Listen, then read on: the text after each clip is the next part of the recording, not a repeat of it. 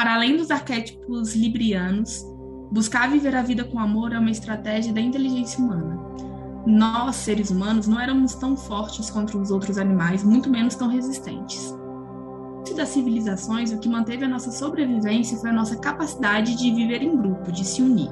Não necessariamente amar, mas a gente ama também para poder se manter vivo. Sem amor, a gente não consegue lidar com a imperfeição que é essa existência. Anos depois, um dos grandes desafios é entender o que fazer conscientemente com esses vínculos. Hoje eu acho uma potência imensa a gente poder se enxergar através das nossas feridas e não apesar delas. As nossas feridas não podem moldar quem somos. Ser refém delas é uma escolha, mas elas também nos ensinam algo e merecem espaço e validação. A gente só acessa isso quando acessa também as nossas profundezas. Eu desejo que possamos saber viver o amor não amar o outro para suprir nossas dores individuais, enquanto a gente usar o afeto para preencher vazios que são nossos, o amor nunca vai poder ser simples e nem suficiente.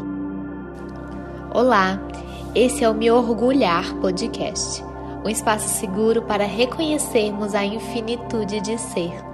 A gente sabe que o mergulho requer coragem, então orgulhe-se. Olá, gente!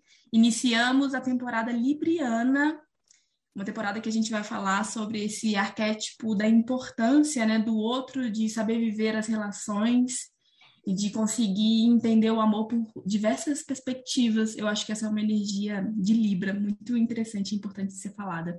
Eu sou a Fernanda Mello, astróloga, compartilho esse espaço aqui com a Ágata, que vai se apresentar para a gente. Olá, olá, eu sou a Agatha, sou estudiosa do corpo, curiosa e feliz uma, começar mais uma temporada aqui no Mergulhar Podcast.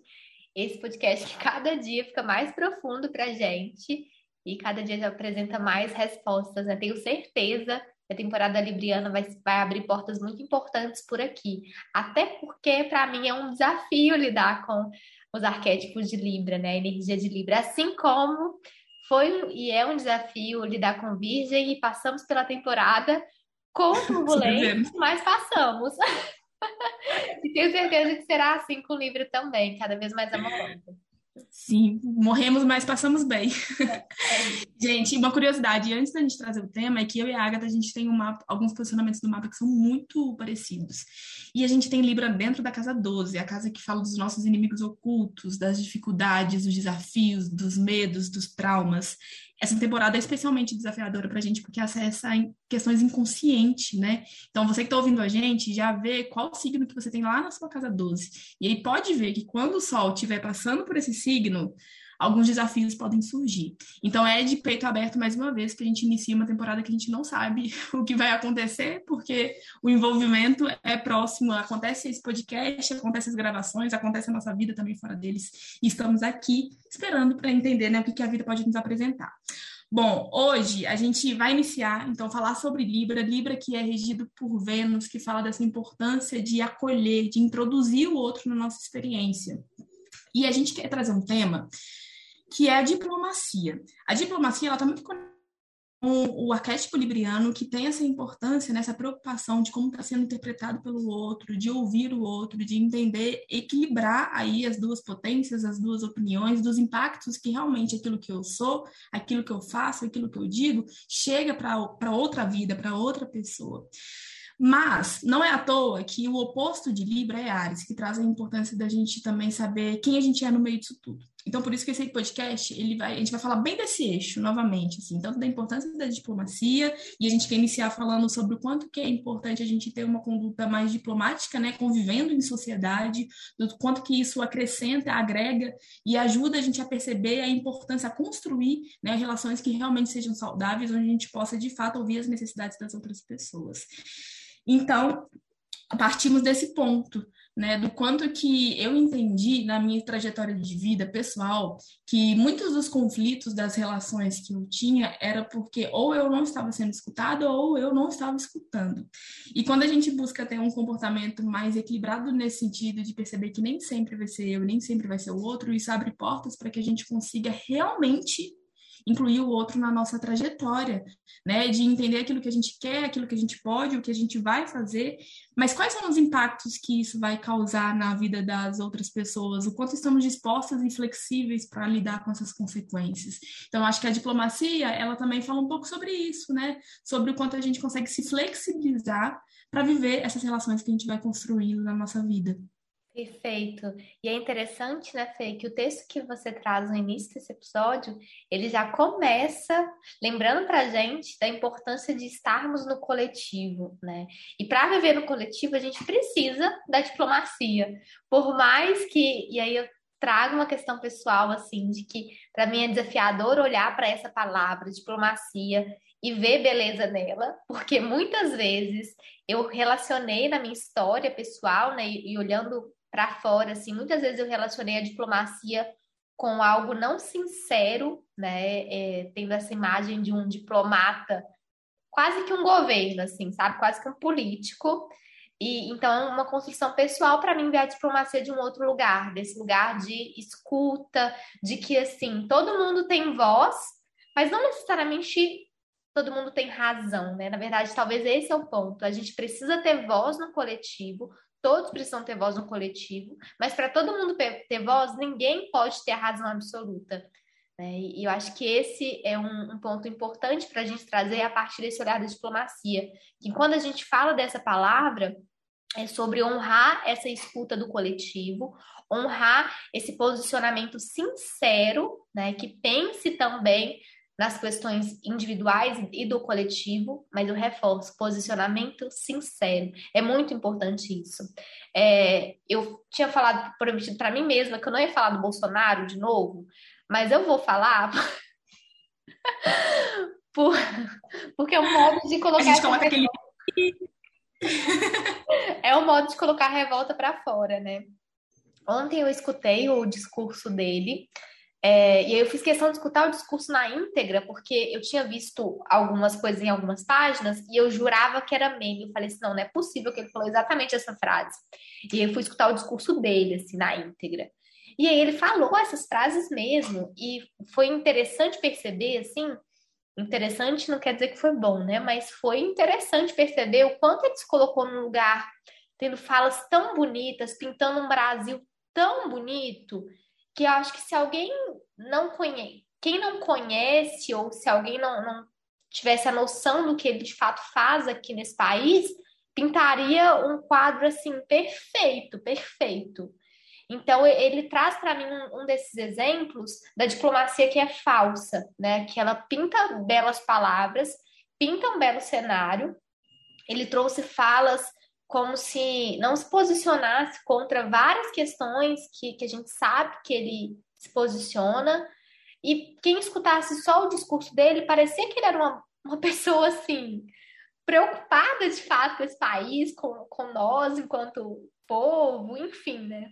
E aí esse, ele me dá esse exemplo de diplomacia falsa. E essa é uma coisa que eu acho muito importante a gente trazer, que quando a gente fala da diplomacia, desse lugar de ouvir o outro, de ouvir com cuidado, de se expressar com cuidado, de representar o coletivo, porque isso também se trata da diplomacia, né? Todos nós todos nós, sem, sem exceção, de alguma forma representamos o coletivo que nós estamos, né? Quando eu vou para um lugar, eu carrego junto comigo as intenções, as verdades, as virtudes do povo que eu convivo, né? Então, de alguma forma, eu represento esse povo em todo lugar que eu vou. E todos nós somos assim, né?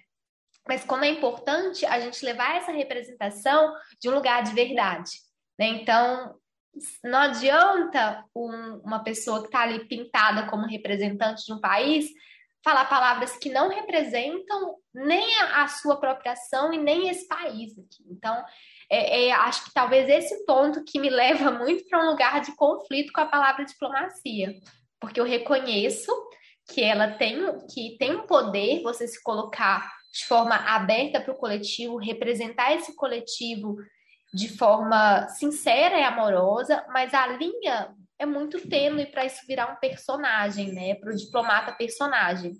Então, acho que esse é um, um, ponto, assim, que, que eu sinto a partir desse arquétipo libriano, de trazer a diplomacia, né? Então, tudo bem você chegar e, e, se dar bem com todos os grupos, com todas as pessoas, mas desde que isso seja real, sincero, né? Senão fica vazio. O que, que você sente disso, Fê? Nossa, eu acho que qualquer coisa que associar ao presidente eu vou ter ranço. então, se eu associar a diplomacia com ele, realmente não vai dar para mim engolir essa palavra. Mas eu acredito muito assim no que você falou, porque realmente, de fato, a linha é muito tênue, né? Não só politicamente e socialmente, mas pessoalmente a gente vem de uma construção onde é muito fácil a gente abrir mão da nossa individualidade a um nível positivo para se adequar a partir das expectativas dos outros, né? Então, se eu entro nesse lugar diplomático para tentar agradar todo mundo, eu estou abrindo mão de coisas que são muito importantes. E aí isso reflete, né, de uma numa figura social que na verdade não quer agradar, né? Não quer mostrar a verdade, mas facilita a gente pegar a diplomacia para maquiar alguma coisa, seja a verdade, seja a nossa falta de posicionamento. E aí acaba que isso reflete tanto no contexto social quanto na nossa vida íntima também, porque quantas vezes a gente já não se pegou deixando de falar coisas que são importantes para a gente, deixando de fazer coisas que são importantes para a gente, deixando de falar é, limites, de impor limites ou dar a nossa opinião que de fato talvez seja para gente importante, né, para gente é, comunicar essa opinião, mas de alguma forma a outra pessoa não ia aceitar e a gente abre mão disso. Então entra também no lugar de, de falsidade, eu acho que principalmente no contexto é, da, feminino, assim, sabe? Conectado com o feminino. Eu acho que com essa essa doutrina de que precisamos sempre estar dispostas para agradar e para se moldar a partir do que o outro espera da gente, eu vejo muito fácil, assim, é um comportamento que na minha trajetória eu tive que, eita, Fernanda, por que, que você se moldando aí? Por que, que você está nessa de, de, ser diplomática, achando que falando que está entendendo, sendo que na verdade está te ferindo e está te fazendo mal? Então, além de entrar nessa maquiagem da falsidade, entra nesse auto-silenciamento também, né? Que então tem que tomar cuidado, eu acho muito importante. Eu prezo muito por saber para que a gente consiga realmente buscar todas as ferramentas que sejam necessárias e possíveis para a gente aprender a se relacionar melhor. Porque eu escrevi esse texto que eu abri o, a temporada hoje justamente pela essa reflexão, sabe? Eu acho que um dos maiores desafios nossos é de fato aprender a se relacionar com o outro, porque para se relacionar com o outro a gente vai ter que abrir mão do nosso ego, que quer pensar só no que é importante para a gente. E não vai ter como a gente viver relações que sejam saudáveis se a gente não se disponibilizar para ouvir o que o outro tem para dizer. Então, essa construção do que é meu e do que é do outro, do que é negociável para mim, do quanto eu me abro para entender e ouvir o que é negociável para o outro, eu acho que está tudo muito próximo, né? Então, por isso que eu não acredito num caminho de diplomacia e de harmonia e de equilíbrio sem também um caminho de autonomia, sem que a gente consiga entender quem a gente é naquilo que a gente quer construir com o outro. Porque existe eu, existe você e existe a relação que a gente está construindo. E tudo merece atenção. Nada pode ter um peso maior do que o outro, né? E tá aí o grande desafio, né? Esse equilíbrio, assim, esse movimento de ouvir o outro e de ao mesmo tempo ouvir a si. Né? Acho que tal, aí a gente entra nesse lugar de como a, a vivência diplomática ela precisa passar para um lugar de profundo conhecimento pessoal primeiro, né? Eu não consigo ser diplomática nas minhas relações se eu não sei o que eu preciso enquanto indivíduo, né? E se eu não escuto também o que o outro precisa enquanto indivíduo. E aí, mais uma vez, a gente bate naquela tecla conhecidíssima do famoso autoconhecimento, né? que muitas vezes fica na palavra, fica parecendo que é algo muito distante, mas que nada mais é do que perceber a si mesma e reconhecer quais são os pontos que te nutrem e quais são os pontos de desafio individualmente nas nossas relações também, né?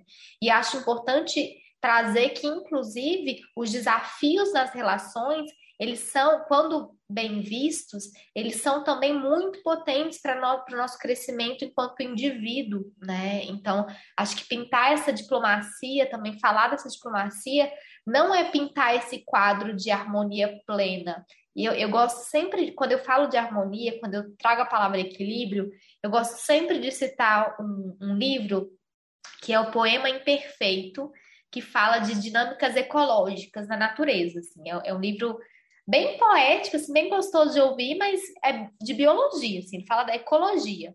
E aí ele traz pra gente de que a, a natureza, ela não é esse quadro harmônico, bonito, sabe? Não é os animais convivendo em perfeita harmonia? É presa e predador. Então, o movimento ele é muito mais animalesco, literalmente, do que harmônico, equilíbrio, sabe?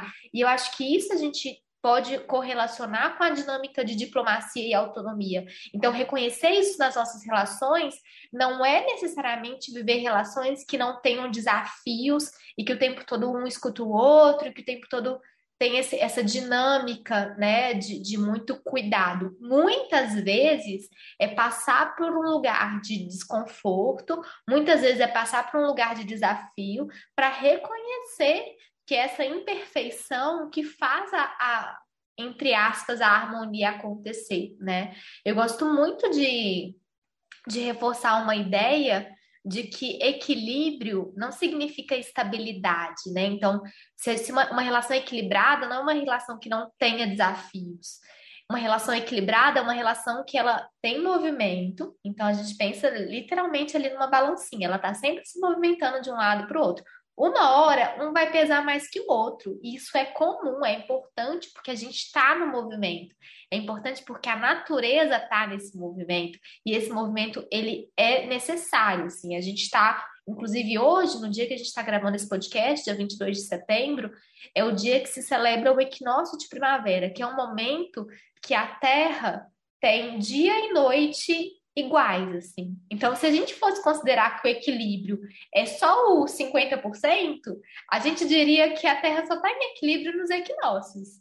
Então, só no equinócio de primavera e de outono. Imagina só, no, no, no, ano inteiro, no ciclo da Terra, no ciclo do Sol, a Terra tivesse equilíbrio só do, dois dias da vida, né? Então, enfim. As alinhadas dois dias só. É, pronto. O resto é desalinho, o resto é imperfeição sempre vai estar o dia um pouquinho maior que a noite, a noite um pouco maior que o dia, né? Então, é, é, isso que eu gostaria de trazer, assim, o equilíbrio não é só esse momento, não é só o equinócio de primavera que marca dia e noite iguais. É todo o movimento que acontece, que ora pende mais para um lado, ora para o outro, mas existe um, um motivo por trás do movimento, né? E eu considero que a gente enxerga isso na Terra, nos ciclos da Terra, e a gente pode enxergar isso nas nossas relações, né? Então, uma relação que vai por equilíbrio, não necessariamente a gente tem que esperar uma data mágica, o um momento em que essa relação, uau, tá 100% equilibrada. 50% meu, 50% dessa pessoa, estamos em equilíbrio. Não, certamente a maioria do tempo a gente vai estar tá numa dinâmica diferente, vai estar pendendo mais para um lado ou para o outro. E aí eu acho, e é por isso que é bonito de olhar, né? Porque nós, assim como a Terra, nós somos organismos vivos, e o organismo vivo está em movimento. E aí, enquanto a gente projeta uma diplomacia que ela é 100% equilibrada, a gente fica na diplomacia fantasiosa, porque ela não se sustenta. E aí a gente vai para esse lugar de um equilíbrio, enfim, né? De vivência real, que é imperfeita, né? Nossa, maravilhoso, assim. Para mim, que tenho um mapa que não praticamente tem pouca expressão de Libra, eu sou uma pessoa extremamente decidida na minha vida. E aí, quando eu fico. Uma pessoa que é muito decidida, que tem a minha personalidade, eu tenho muitos extremos né? Então, assim, eu vejo muito claramente. Inclusive, é, foi chegar tão facilmente nesses, nesses extremos, de uma forma tão contínua na minha vida, que me fez buscar tanto autoconhecimento que eu tava, né? Que eu comecei a pensar, não, pera, as consequências de viver nos extremos, eu não quero mudar, eu preciso buscar ferramentas para resolver isso. E daí, enfim, comecei todo o meu processo. Mas é muito bom a gente lembrar, né, que é utópico esse equilíbrio constante, tudo funcionando de uma forma sincrônica e fluida, maravilhosa maravilhosa o tempo todo para todo mundo. Não. A vida não é assim, não é essa aqui, pelo menos, não é essa que a gente está reencarnado. Quando você estava falando sobre a ideia que a gente tem de natureza, né, de tudo funcionando de forma equilibrada e mágica, eu lembrei daqueles cartazes de testemunha de Jeová, sabe? Que é os animais, as cores, os humanos. Fazendo morando... carinho no tigre ali, né? Olha só, gente, que ilusão. Eu acho que é, esse, é nesse país que o Bolsonaro tá pelo discurso dele, acho que é nesse país. Faz total sentido ser esse país, só que esse país não é real.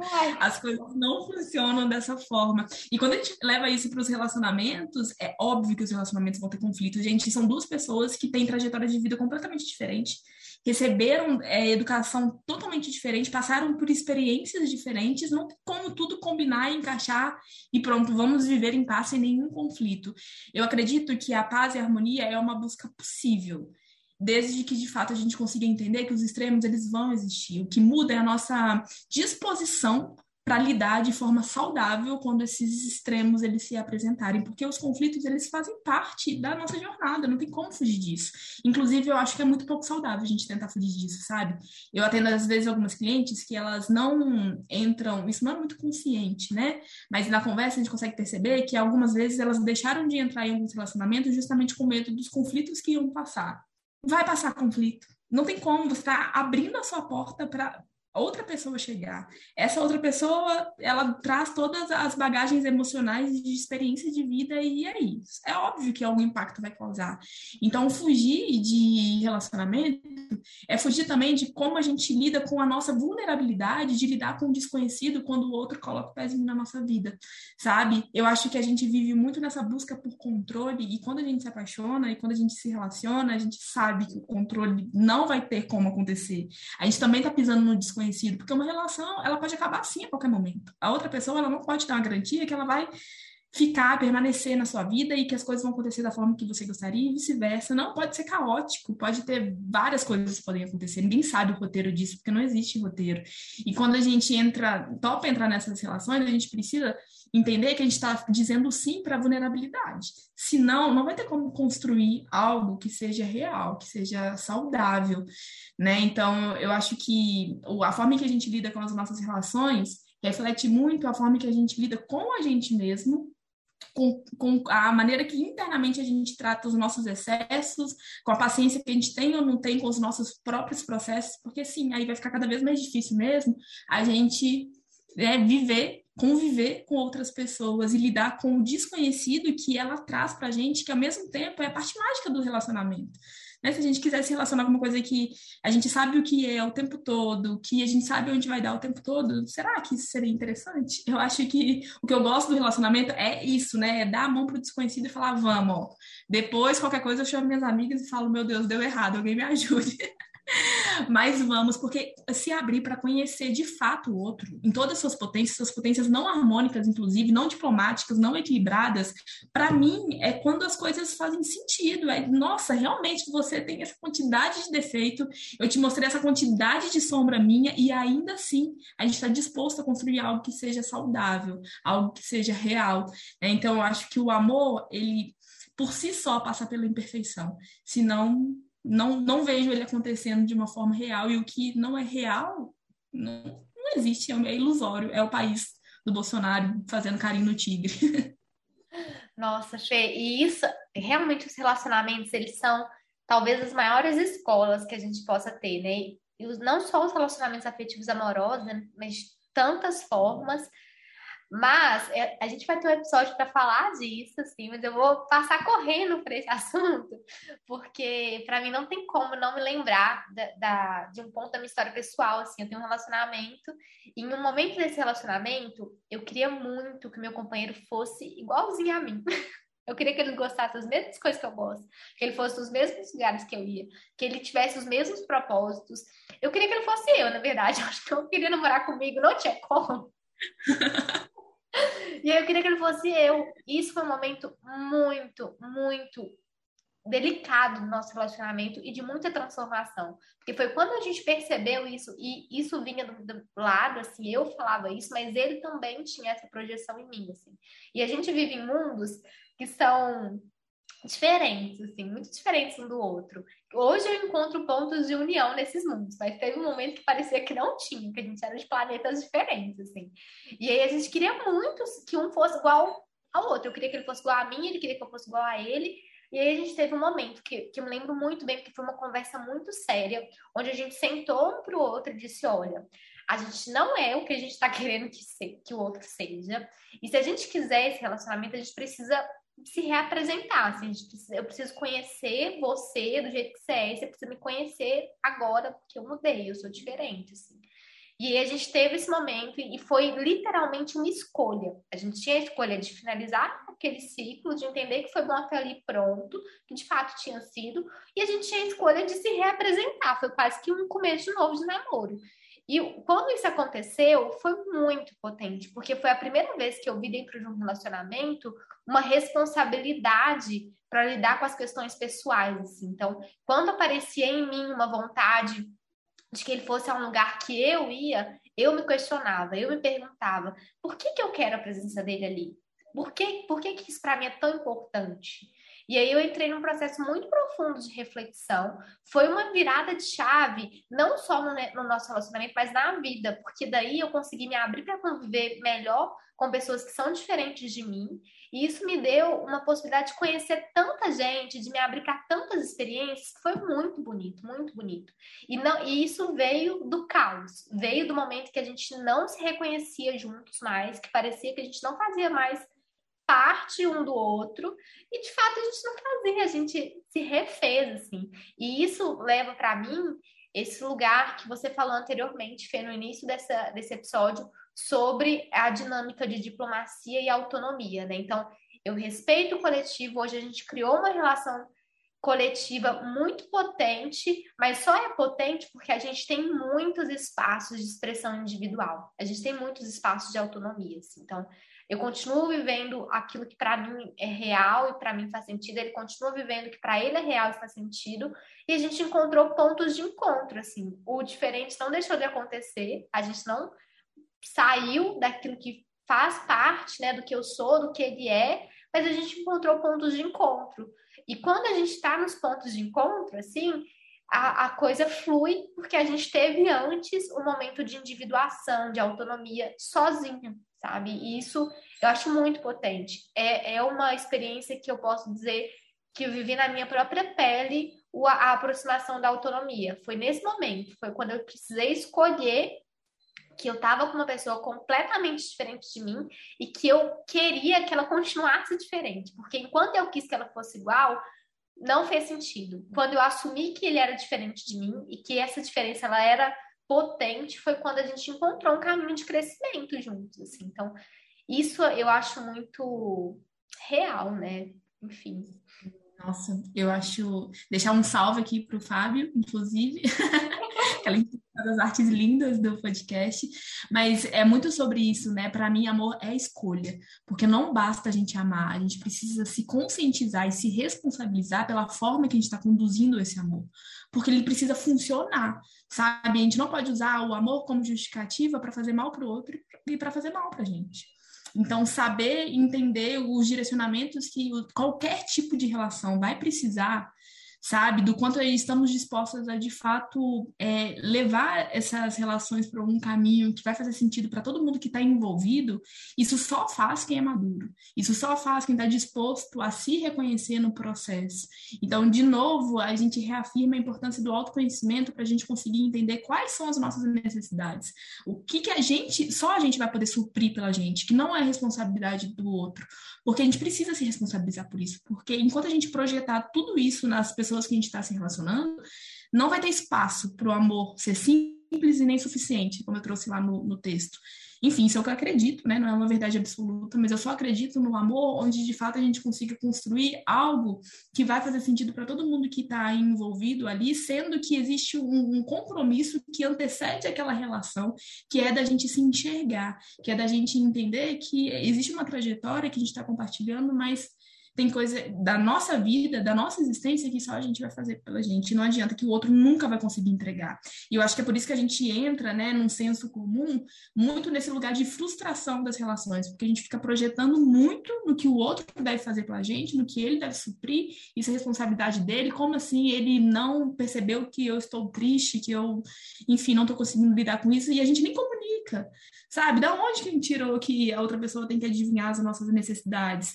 E por que que a gente é, centraliza tanto essa relação para as nossas próprias necessidades e não consegue nem pensar que às vezes a outra pessoa ela não percebeu que a gente estava triste porque ela também está triste, porque ela também está passando pelos processos dela, sabe? Cadê a voz do outro nesse relacionamento?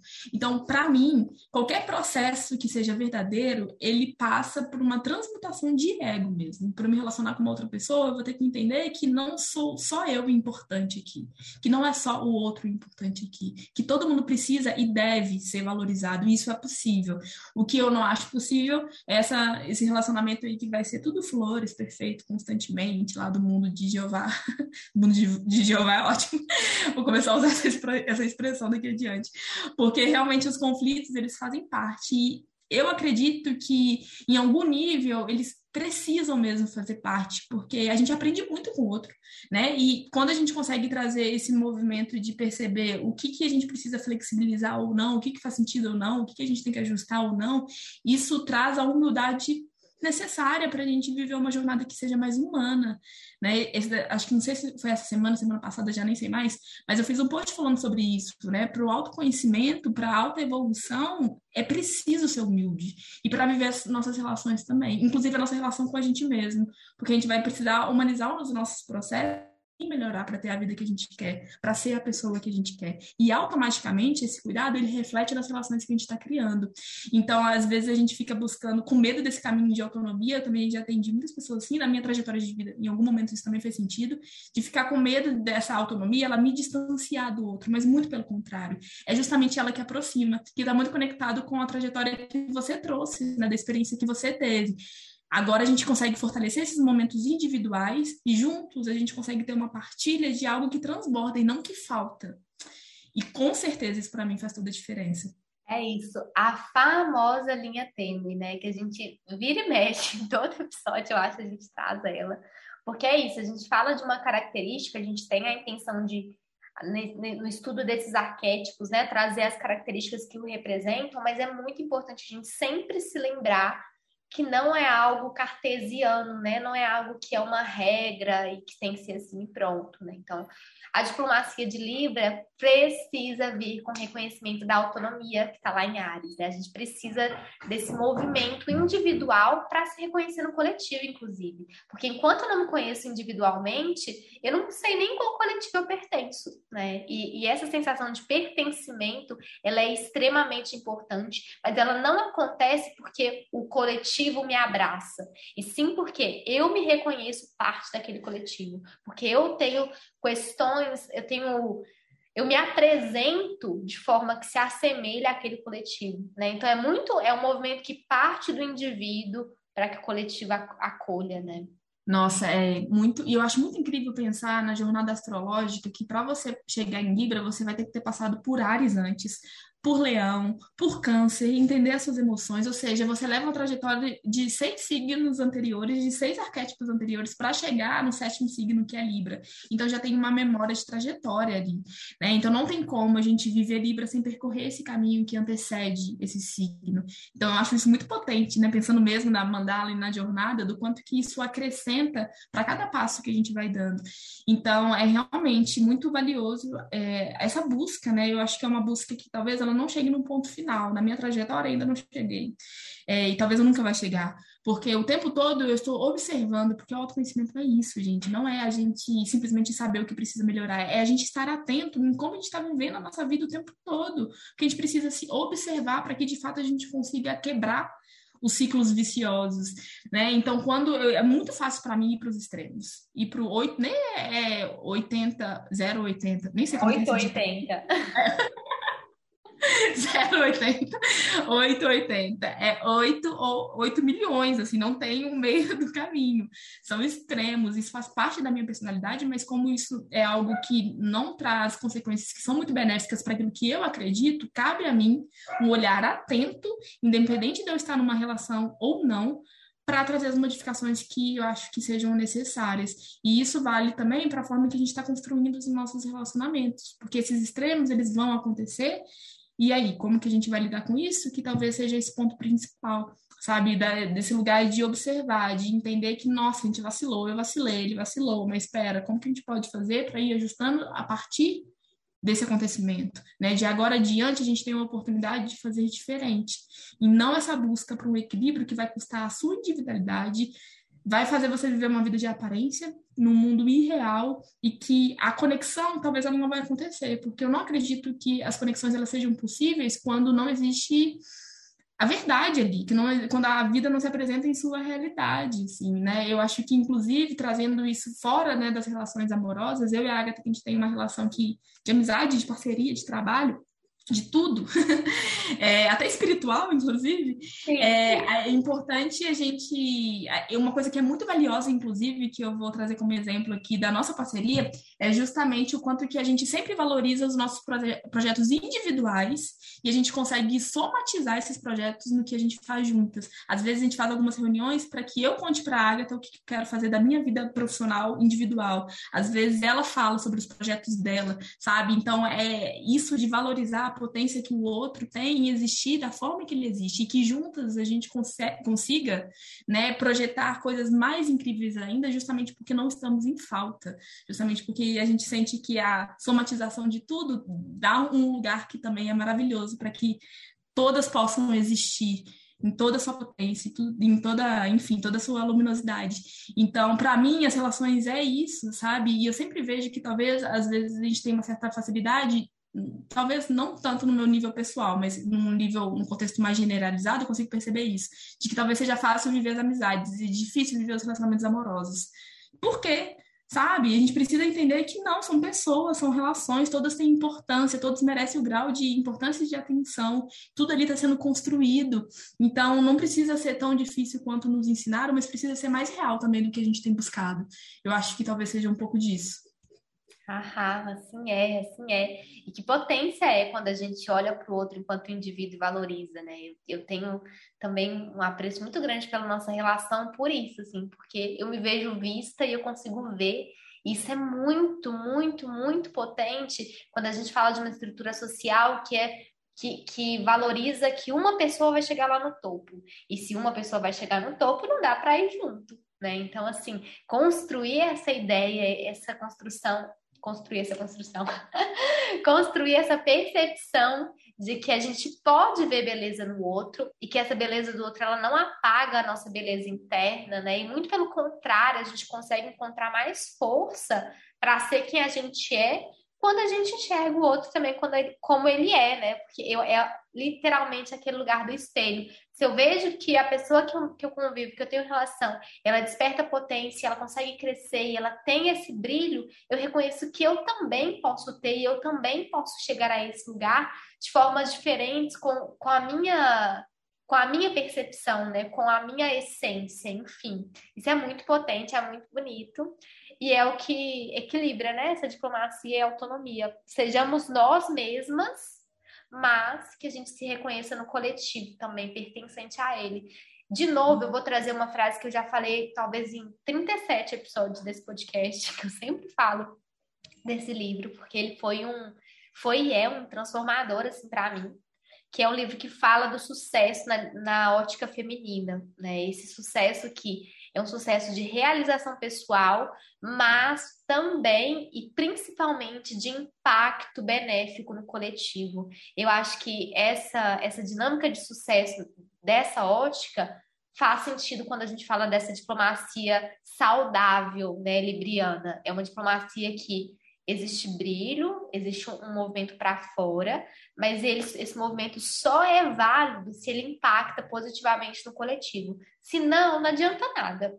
Daqui a pouco vai acabar e pronto. Ninguém, se ninguém lembra, não adianta nada. Se você não impacta o coletivo de alguma forma real, não adianta nada. Né? Acho que é uhum. isso.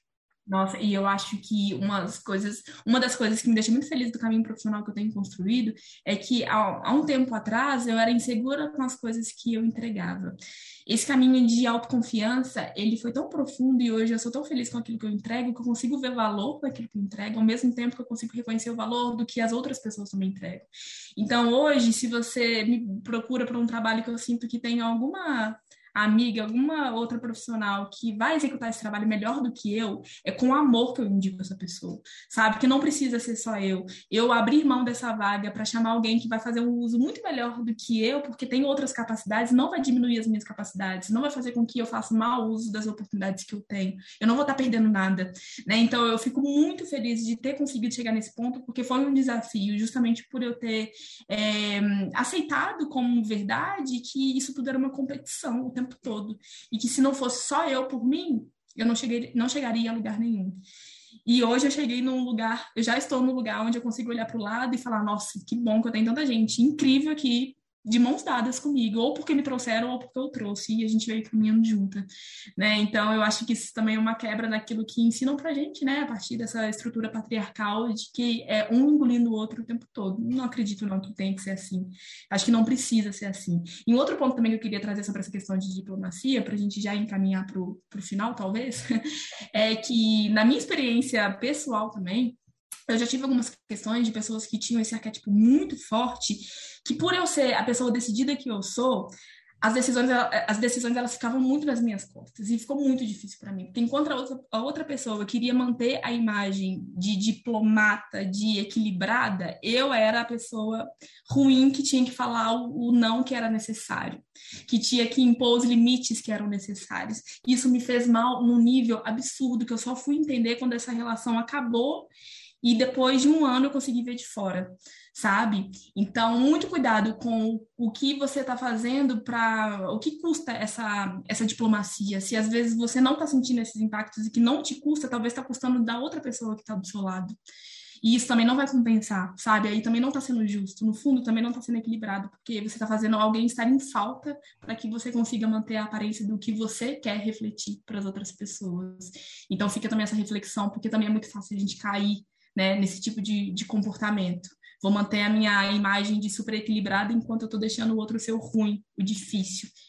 E se a gente está querendo construir um caminho de autoconhecimento, talvez a gente tenha que passar por isso. É isso. Compartilho desse desafio também. Ainda não digerido por mim, talvez. Talvez tenha um, um caminho aí. Talvez, inclusive, por isso o tema diplomacia é um tema desafiador para mim, assim. Porque é muito marcado na minha experiência pessoal essa imagem do diplomata fantasioso, né? Desse que não é real. E, enfim, é possível encontrar outras formas de diplomacia. Eu acredito nisso, apesar de sendo muito sincera, eu ainda não ter visto isso de forma plena acontecendo. Eu acredito que isso é possível. Né? E, enfim, né? A crença, o acreditar leva a gente também para algum lugar. Em algum momento, espero concretizar essa vivência assim, de forma mais consciente, né? essa vivência diplomática, onde não precisa carregar o peso das decisões, onde não precisa carregar o peso das escolhas, né? Sim, eu também acredito. Eu acho que a gente consegue, eu acho que a gente está cada vez mais mais perto disso. Eu olho para as minhas relações hoje em dia e eu falo, nossa, quantas portas a gente abriu para um lugar mais equilibrado e mais harmônico, né? Então, eu acho que a gente também tem que ter a paciência de que, desde quando a gente nasceu, ensinaram para a gente de uma forma totalmente desafiadora e talvez irreal a maneira que a gente tinha que se relacionar com o outro. Então, a gente vem com essas dores, né? A gente vem com essas feridas. Então, é uma trajetória, imagina, tem 30 anos, a trajetória de feridas que eu tenho a partir de relacionamentos, e eu estou há muito menos tempo ressignificando essas dores e esse olhar. Então, a caminhada continua, gente, e a do podcast também. Então, nos vemos no segundo episódio da temporada Libriana com pessoas. A gente vai trazer pessoas, viu? Vai ser bem legal. Muito obrigada pela escuta, por vocês estarem aqui sempre. É sempre uma alegria compartilhar e viver aqui esse espaço. Agatha, meu amor, um beijo, muito obrigada maravilhosa sempre. Muito obrigada, Fê. Muito obrigada pela relação que a gente constrói. Isso é de muita importância para mim. E muito obrigado por esse espaço, pelas pessoas que escutam. É realmente empoderador entender ou imaginar que as nossas palavras chegam às outras pessoas, né? E que de alguma forma elas possam entrar em lugar de reflexão também a partir das nossas trocas que potência é a internet. Não só ruim, tem muitas coisas boas, né? Então, muito obrigado, queridos. Um grande beijo e até o nosso próximo episódio.